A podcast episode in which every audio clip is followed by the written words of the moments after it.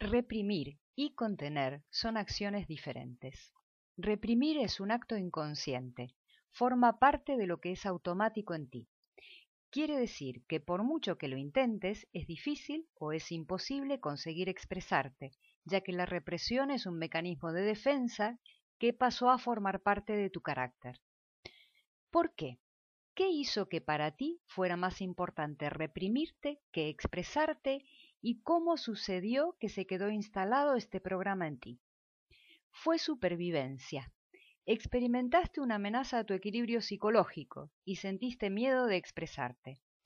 Este mecanismo de defensa se instala en la niñez, cuando dependemos emocional, afectiva y físicamente de nuestro entorno.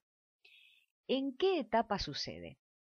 Es en el momento en el que comenzamos a construir la base de nuestra independencia y a decir no. Nuestra psicomotricidad nos permite alejarnos de los padres y explorar el mundo accediendo a nuevas y ricas experiencias que construirán nuestra autonomía y nuestra confianza en nosotros mismos.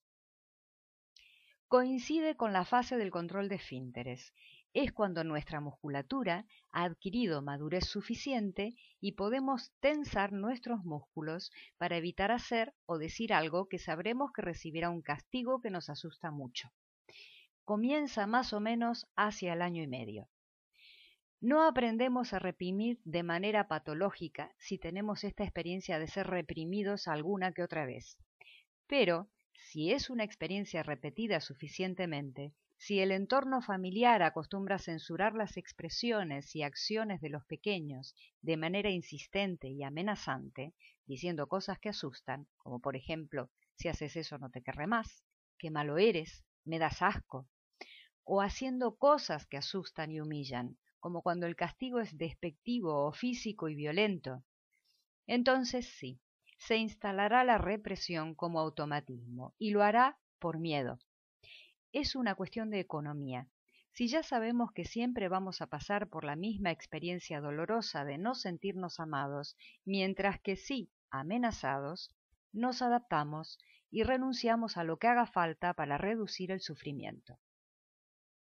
Las familias, cuando no han podido comprender el origen de sus propias dificultades y en ocasiones ni siquiera verlas como tal, repiten el modelo vivenciado y enraizado en ellos. Es difícil encontrar una intención de daño en los padres. Se trata más bien de la reproducción de lo que es inconsciente en ellos, de sus propios automatismos, justificados en numerosas creencias muy racionalizadas. En las historias familiares pasan muchas cosas, a veces traumáticas, que no fueron elaboradas y se arrastran de generación en generación. Algunos padres no toleran que los pequeños se enfaden y contesten o incluso que tengan otra opinión, temen la pérdida de autoridad y reprimen enérgicamente la respuesta de los niños, sometiendo en lugar de poner límites que ayuden al niño a orientarse hacia su propio bien, protegiendo, prohibiendo y propulsando lo necesario. Los hijos siempre intentarán adaptarse necesitan sentir que pertenecen al grupo familiar, necesitan sentirse aceptados y amados, a costa de sí mismos si hace falta, y del sacrificio de su identidad.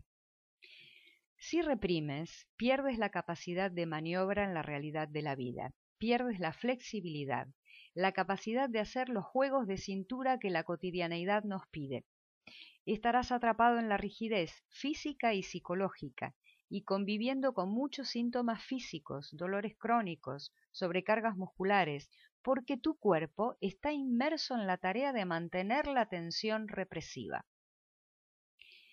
En cambio, la acción de contener es una acción consciente, es una decisión que tomas por tu propio bien, que te permite mantener el contacto con lo que sientes, reflexionar y elegir la manera de poner en juego los sentidos, la mejor manera, cuándo, dónde y con quién, en función de que la emoción que percibes quede al servicio de tu bienestar y te permita construir en lugar de destruir.